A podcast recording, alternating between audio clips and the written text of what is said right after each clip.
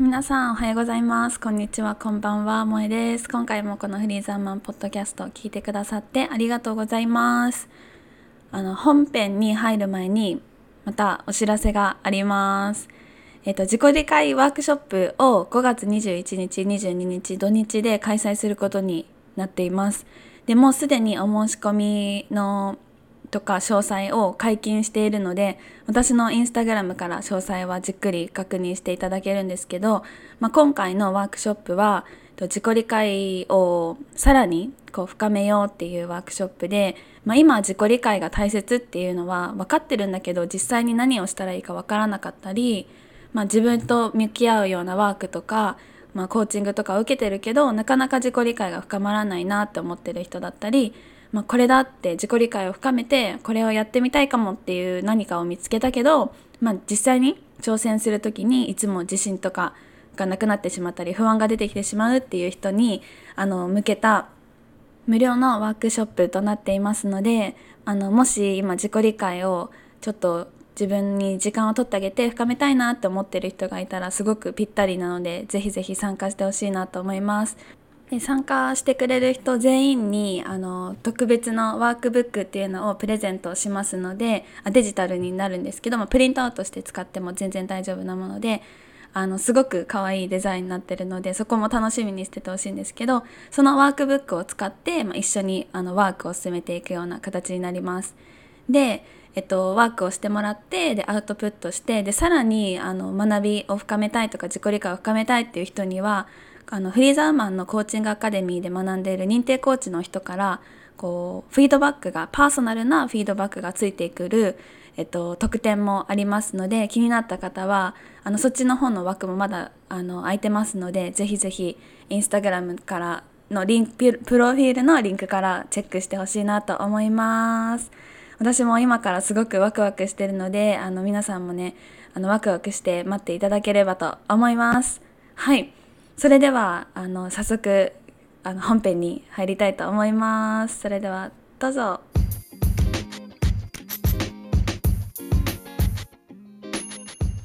Welcome to Freedom Women Podcast. Here I talk about all the things I'm passionate about self love, feminism, and women empowerment.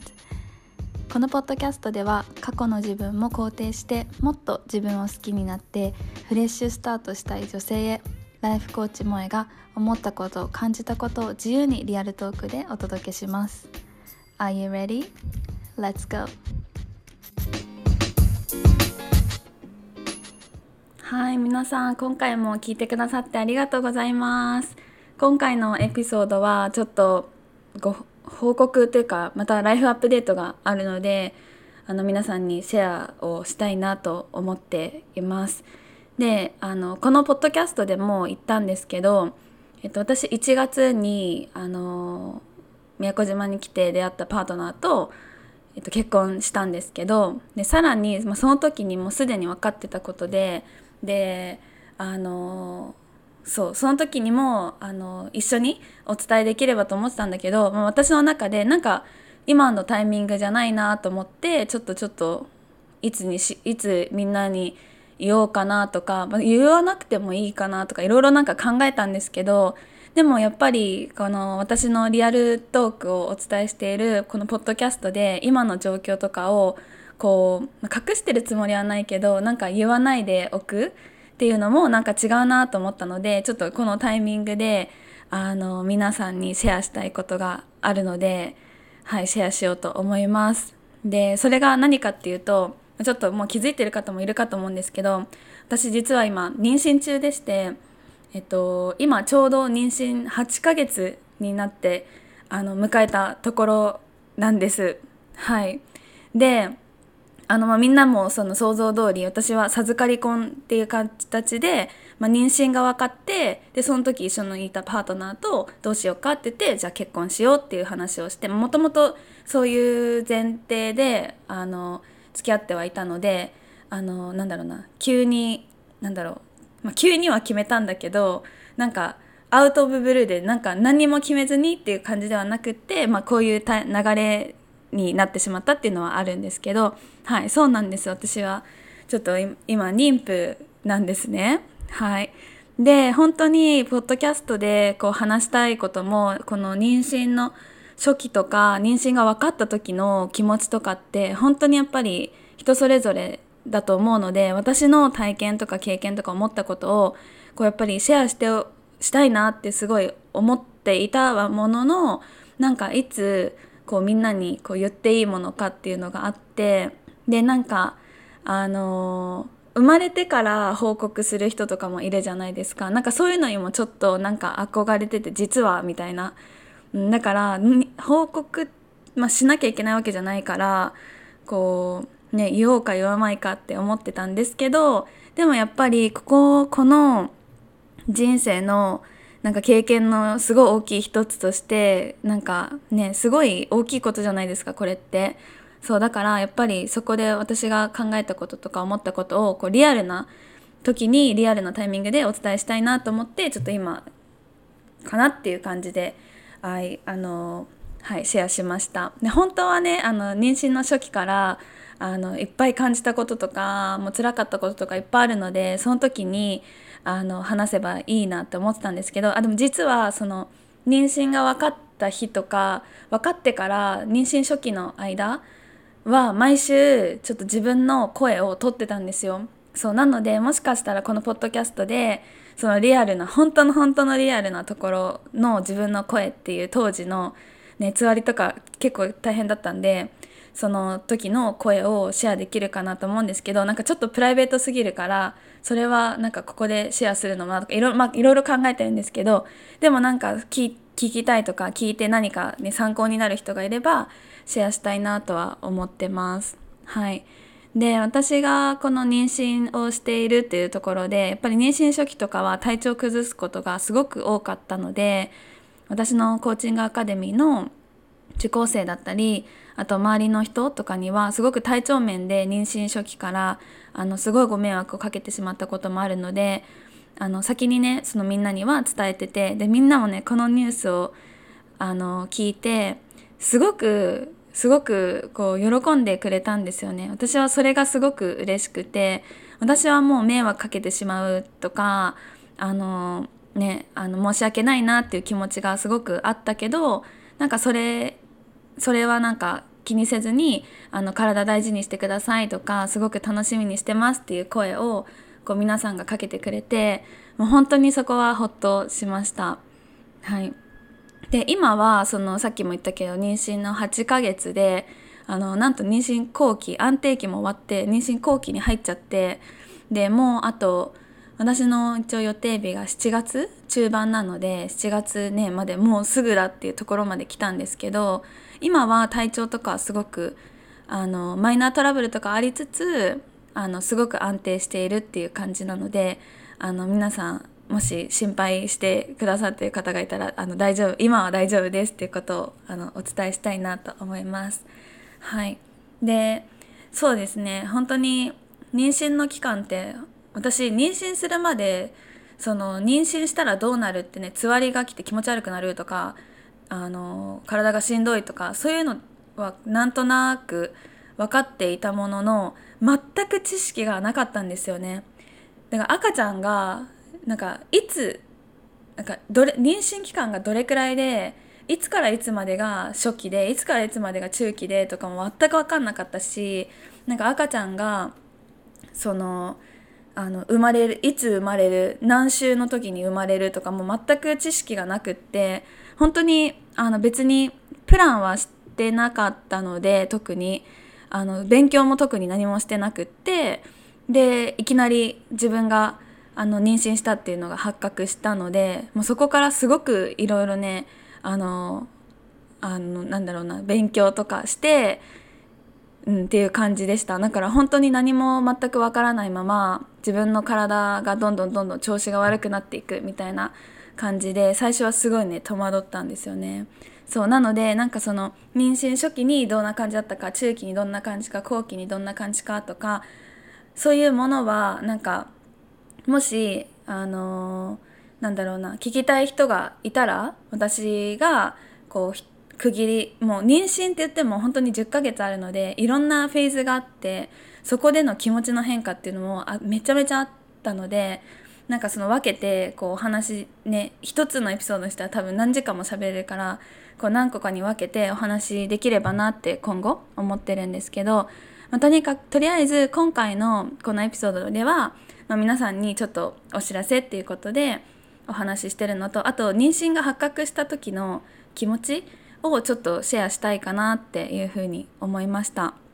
であの妊娠に関しては妊娠とか出産に関してはもういろんなね人の意見があると思うしもう別にあの妊娠したい人もいれば別に子供とかいらないっていう人もいると思うからもう本当にどんなあの意見でもありだと思うんですけど、まあ、私の場合はえっとなんだろうなちゃんとプランして妊娠をしたくて妊娠したわけではなかったんですよね。そうだから妊娠が発覚した時は結構あのリアルにあのマジかっていうふうに思っちゃったんですよ。今か今のタイミングかってすごい思っちゃっててそうなんかそれもすごくねもう一番最初のマムギルトじゃないかなって思うんですけどこんなにみんなが喜んでくれるようなこと、まあ、その時は誰にも言ってなかったからあのどんな反応されるか分かんなかったけどでもね自分の体にあの赤ちゃんがあのできるってもう奇跡だから私の本当に周りの人とかでもあの不妊治療とかしたりこう何年も何年もそれをして、ね、赤ちゃんを待ち望んでる人たちもいっぱい知ってるからなんかそういう風な人たちがいるのに、ね、私が妊娠してあ今かっていう風に思っちゃったっていうのにすごく罪悪感を感じました最初。びっくりもそうだしあマジかって思ったしえ今じゃあえどういうこと？どういうこと？って、もう頭の中が混乱したしでこれからねどうしようっていう気持ちもあったしもうすごくうーんで罪悪感もあったしみたいなすごく、ね、頭がこんがらがったんですよね。そうで私たちはプランしてなかったって言ってたんですけど、まあ、みっちりこう計画していたっていうわけじゃなくってでもこう別にお互いがお互いのことを多分この先もずっといるな一緒にいると思ったし私のパートナーはもうずっと家族が欲しい若いまだ若いんだけどでもずっと家族が欲しいっていう夢とかあのっていうのを聞いてたし私も子供大好きだから全然なんかその絶対子供はいらないっていうふうに思ってもなかったし、まあ、できたらいいよねっていうスタンスではあったんですよね。そう。でも、まあ、そんなにすぐに簡単には妊娠ではなくってやっぱり毎回毎回こう生理が来るたびになんかちょっと落ち込んじゃってる自分もいたんですね。あまた今回も生理来たなみたいな。あれ妊娠してなかったかって。でもなんかなんだろうな妊娠自分でそれが何回も続くとあれ私大丈夫かな？妊娠しにくいかもしれないのかな？とかあの彼にもそれをねシェアしてたし彼も同じようなことを思っててえどうし大丈夫かな？ってこの先ねこのタイミングタイミングを見てややってたとか言ったらちゃなしいけどタイミングを見てたわけではないけどでもこれ何回も何回もなんかね妊娠しないっていうとちょっと不安になってきてた時期。で私も毎回毎月毎月生理が来るたびになんか少しねああまた生理来たかってちょっと落ち込んじゃうっていうのがなんか辛くってまあ、しばらくはこうトライするのをやめようっていう話をちょうどしてたところだったんですよね。でちょうどしてた後の次の生理がやっぱ来なくってもうその時ねもう直感であこれ来たなと思ってでなんか買いその時のあの声とかも撮ってるのでまたねシェアしたいと思うんだけどそうそれ思っあ来たかも来たかもというか妊娠したかもしんないなと思ってでも自分では実際に分かんないからまだその気持ち悪いとかもないしでなんかねその日すごい覚えてるのがスーパーに行って買い物してる時に私あのアプリで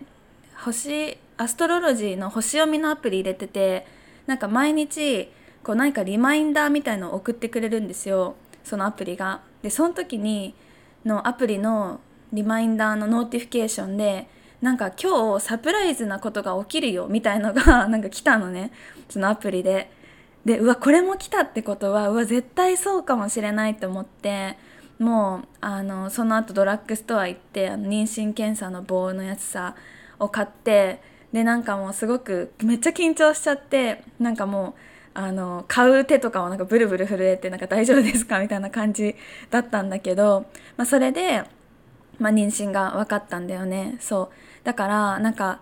すごく計画して待ち望んでた妊娠っていうわけじゃなくってサプライズではあったんだけどでもなん2人私とパートナーは、まあ、こういうふうなことが起きても、まあ、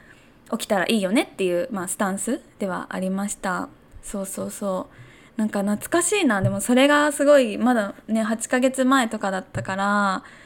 ね、その後ね私がどうなるかっていうのはもう本当に大変だったんだけどまあそれが最初。でその最初の時はまだ12週あ9週か。9週とか8週とかであ違うな。もっと前かな。結構早かったの私が分かったのが。そう。妊娠検査薬してでその後にあのお医者さんに行ってで見てもらったら「あ妊娠してますね」って言ってその時は、えっと、6週とかだったかなと思います。そうそうそう。まあそうだよね。でそれで妊娠確定ですって言われるまでもちょっとドキドキしたしやっぱり初期の段階って妊娠が検査薬がポジティブになったからってなんかそこがその後すぐにどうなっちゃうかも分かんないしこう毎回毎回検診行く時に「え大丈夫かな？大丈夫かな」って、ね、まだだって胎動とか自分のお腹の中に赤ちゃんがいるっていう感覚も全くないしなんかそうそうちょっと不安な最初はすごい不安でした。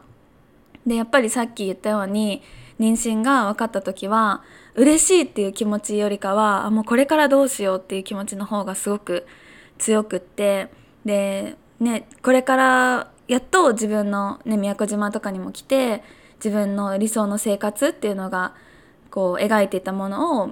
し始めてで自分のこのコーチングのビジネスにもどんどんどんどん時間使っていきたいしでねもうそろそろパンデミックも終わりと思思うから終わる終わったらそう海外とかにも住みたいしいろんなとこにもまだ行きたいしやりたいこと本当にまだまだたくさんあるのにどうしようってすごい思ってだけどその思ってるのにももう自分勝手だけど自分勝手だなって自分もすごい思ったりとかもうなんかね結構妊娠が分かってからすごくいろんなことを考えなんか本当に今思ったらなんかすごい笑えバカバカしいようなこととかも考えたりとかそう例えばなんか YouTube でこうあの韓国のアイドルとかの動画見てめっちゃ踊ってるの見てあ私はもう妊娠してこうお腹が大きくなってくるし赤ちゃんとかもね生まれたらもうこんな TWICE みたいにこんな風に踊ったりできないのかとか思ったりとかなんかもう全然 TWICE みたいに踊ったこともないのになんか私はもうこういうことはできないのかとかこういうことは無理なのかとかなんかすごいねなんかいろいろネガティブになってたんですよね。でそれは今思うとやっぱり妊娠の初期のホルモンとかもあってすごく落ち込みやすくなってたのもある。でちょっと軽くなんかディプレッションみたいな感じにもあのその後なったのでなんかそれの始まりだったのかなって思います。何見てもなんかああってなっちゃう。でもすっごい喜ばしいことだしすっごくいいことなのになんか心から喜べない自分にまた自己嫌悪っていうね。でその頃は、ま、全然なんか自分の中に赤ちゃんがいるなんてこうなんだろう。写真とかさエコー写真とかいますよって見せられても全然それが信じられなくていやいやまたまたみたいな感じで思ってた。じもう全然実感はなかったね。そう全く想像ができなかった。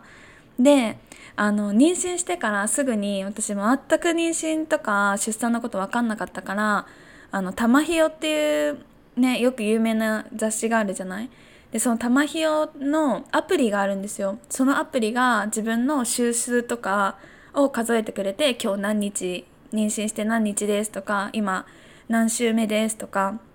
で何週目のあの妊婦さんの体はこうなりますとかお腹の中の赤ちゃんはこうこういう風なになってますとか今何センチですとかすごいすごいそのアプリめっちゃ助かってでそこにねなんかあのルームっていうなんかその同じあの私だったら7月なんですけど7月のあの予定の出産予定のあのお母さんたちがこう気軽につぶやいて投稿できるで交流できるようなあの機能があってでそれを見てるとなんか他の人が、まあ、今日検診行ってきましたとかつわりで辛いですとかそういう話をねそこでしてして自分もつぶやいたりできるんだけどそう。でもそれをね見ててもなんかあの本当にまだ本当の本当の初期で、ね、エコー写真見てなんかまだ点とかなのにすごくなんか会いたい会いたくなりましたとか赤ちゃんすごくなんか楽しみって言ってる人たちがいてなんかその感覚が私全然分かんなくってもう全く想像ができないからなんか大丈夫なのかそのなんか妊娠したらいきなりその母性みたいなのが出てこう、ね、エコー写真を見ただけで「あ可愛いとかエコー写真見てなんか早く会いたいなって思う人もなんかその母性が溢れてる人もいるんだって思った反面、まあ、私は全然なんか実感もなくいからなんか私ってこれ大丈夫なのかな？自分って自分の子供に対して愛着湧いてくるのかなっていう風にすごくなんかその時不安になったのめっちゃ今思い出しました。そう。だからなんか私いろんな不安ねとかをプラスあのいろんな不安の中に一つなんかえ私ってちゃんとお母さんになれんのかなっていうのがすごく不安でありましたね。そう。だからねなんか何も分かんないからとにかくいろいろ調べまくりました。その当日妊娠したっていうのが分かってそれからもうずっと YouTube で、ね、妊娠初期がこうなるとかこうこうこうやってこうやってこうなるとかそういう YouTube とか見たりとかあの玉ひよのアプリとか見たりとかそうもう本当にねいっぱい調べまくりました。そう。で私のパートナーが帰ってきてで一応報告してそしたらすごい喜んでくれて、まあ、安心したんですけどでそこからねじゃあどうしようかっていうことでまあいろいろあのその時まだ結婚してなかったのでこの先のこととかいろいろ話したりとかあとね私の家族とかにもで向こうの家族とかにもこう報告をどうしようっていうので、うん、いろいろ話したなっていう思い出があります。うん、なんかそうですね。でも懐かしい。めっちゃそう8ヶ月前結構前ですよね。そう大体冬の時だったからそう懐かしいな。でも早いな今。もう8ヶ月っていうことなので。はい。でその後ねあの一応えっとなんだっけ。妊娠がしてますよっていうのをお医者さんに言われてそこから何回かの検診に行ってであちゃんと赤ちゃん育ってますねっていうので妊娠が確定みたいな感じであのそこから母子手帳とかもらえるんですよそう私も全然そういうの知らなかったんですけどそこから母子手帳もらってなんか母子手帳もらうとやっとなんかその妊娠したっていうのが実感できたっていうのも話聞いてたけど全然なんかその気持ちあんまりなくってそうなんかいつになったら自分はこう自分が妊娠してるって実感するんだろうっていう風な気持ち不思議な気持ちだったかな。でそれで母子手帳もらってでちょうど私のお母さんとおばあちゃんと弟とコタちゃんが柴犬のコタちゃんがえっと宮古島に遊びに来てた前の週にそれが全部あの分かったんですよ。その妊娠してで病院に行って確定してっていうのがでエコー写真もらってっていうのが。だからこんなねちょっと早いけどみんなに報告するのはでもこんなにあのいいタイミングみんながいるタイミングはないと思ったので、まあ、そこで一応あのパートナーと話し合っていつ結婚してで一応子供が生まれますっていうことでみんなに言ったらもうすごい喜んでくれました。あの私のお母さんはもう私がそういうね結婚したりとか出産したりとかもう普段からこうフェミニストなこう話とかをしているからなんかまだまだ先かなっていうふうに思ってた。むしろあの結婚とかしないで昔から私言ってたんですよ。結婚とかしないでなんかあのもうすでにこうこの世に生まれていてでお家がない子供とかもたくさんいるからなんかそういう子をなんか養子にとかにできたらいいなみたいなことを言ってた、ね、時があったのでなんかそういう風に生きるんだろうなっていう風に思ってたらしくってそうだからすごいびっくりされて、ね、私もびっくり、うん、こう自分がこうなってることが。そう。まあ、なんだけど、まあ、お母さんとかはすごく喜んでくれました。やっぱりその時になんかすごい私も嬉しかったんですよね。おばあちゃんとかはあのお母さんとかがすごい喜んでくれたのをね見て。でその時にやっぱ思ったのがなんか子供って私ね子供ってまだなんかいつまでたってもなんかお母さんとかそのお父さんとかなんか家族をからなんか喜ばれたりとか家族にこうなんだろう褒められたりとかされたいんだなってすごい思ったんですよ。そう。なんかねお母さんとかにやっぱ喜んでほしいんだっていう風なことをちょっとなんかさっと思いました。そう。だからうん。それで報告してとにかくなんか自分がそう妊娠が分かった時は自分がすごい嬉しいってよりかは周りの人がすごい喜んでくれたのがなんかすごく励みになった。すごくうーんなんかあこんなに喜ばしいことなんだとかあと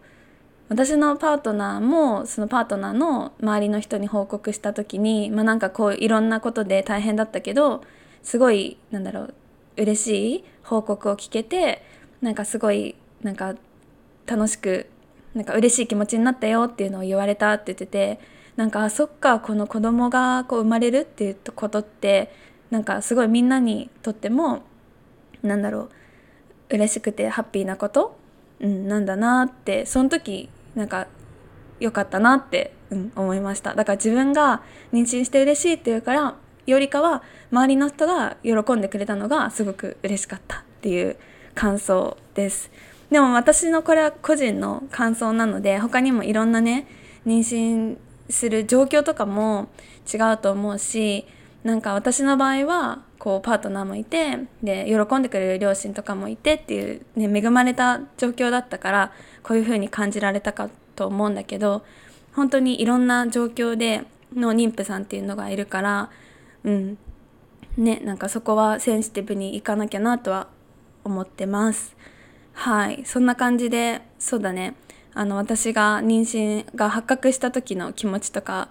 をとか経緯とかを今日はちょっとお話ししてきたんですけどなんか私も本当にこの自分が当事者って言ったらあれだけど自分がその実際に妊娠するまで全くこう何も知識がなかったんですよ。そうあでもね妊娠あの出産のなんかなんだっけレポとか出産のなんか動画上げてる人いるじゃないですか。それ見るのはちょっと興味本位で好きだったから見てたんですけど、まあ、実際になんかどうなってどうなってどうなってとかは知らなくってそう妊娠中にねなんか食べちゃいけないものとかもなんか本当に基本的なことしか知らなくってそう。だからうん、全く無知だったんだけどそれでもあの妊娠が分かってからいろいろ調べれば全然十分なのでなんかまだ多分これを聞いてくださってる方って、ね、私より若かったりとかこれからこういうライなんかライフステージのこうチョイスを、ね、こ子供欲しいとかそういうことを決めていく人があの多いのかなと思うのでこう私の話を聞いて私も何も知らないから調べなきゃとか全然思わなくていいかなって思ってます。うん、なので、ま、全く知識がないのは当たり前だしあの私が話していることもあこんなことがあるんだっていうふうになんか軽くこう聞いてくれればなんか嬉しいなって思います。うん、でそうですね。今このポッドキャストでこういう報告をしたけど、まあ、私がこのポッドキャストをしているあの理由っていうのはやっぱりそのみんなにこうなんだろうな。こう何にも制限されずにこう自由にこう軽やかにこう自分こう世間の当たり前とかに振り回されずにこう自分の芯を持ってこう人生を歩んでほしい。でそれを私も心がけてこう生活とか人生を歩んでるから、まあ、それでその私がこう生きている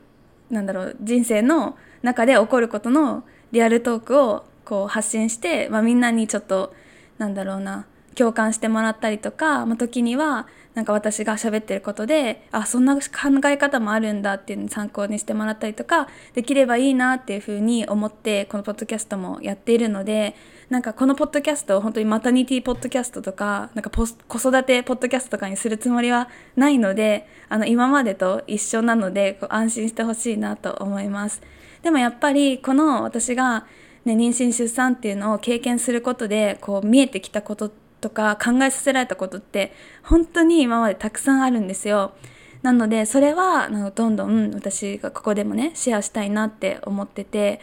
あの私もこのポッドキャストでジェンダーギャップとかフェミニズムとかの話もしてるけどやっぱり妊娠出産をだから妊娠っていう妊婦っていう立場になると見えること全然あ違くってなんかね、なんかその妊婦さんへの子供出産子育てのなんか制度が足りてないとかなんかいろんな話とかは、ね、聞くけどでも実際にそれを体験しないとわからないことって本当にいっぱいあったんですよね。そうだから、ね、例えばその少子化とか言われてるけど全然なんか助成金とかが足りなかったりとか育児にかかるお金がすごくたくさんだったりとか、ね、私も今妊娠後期でこれからねあのベビー用品とか育てなあ揃えなきゃいけないんですけどなんかそういう、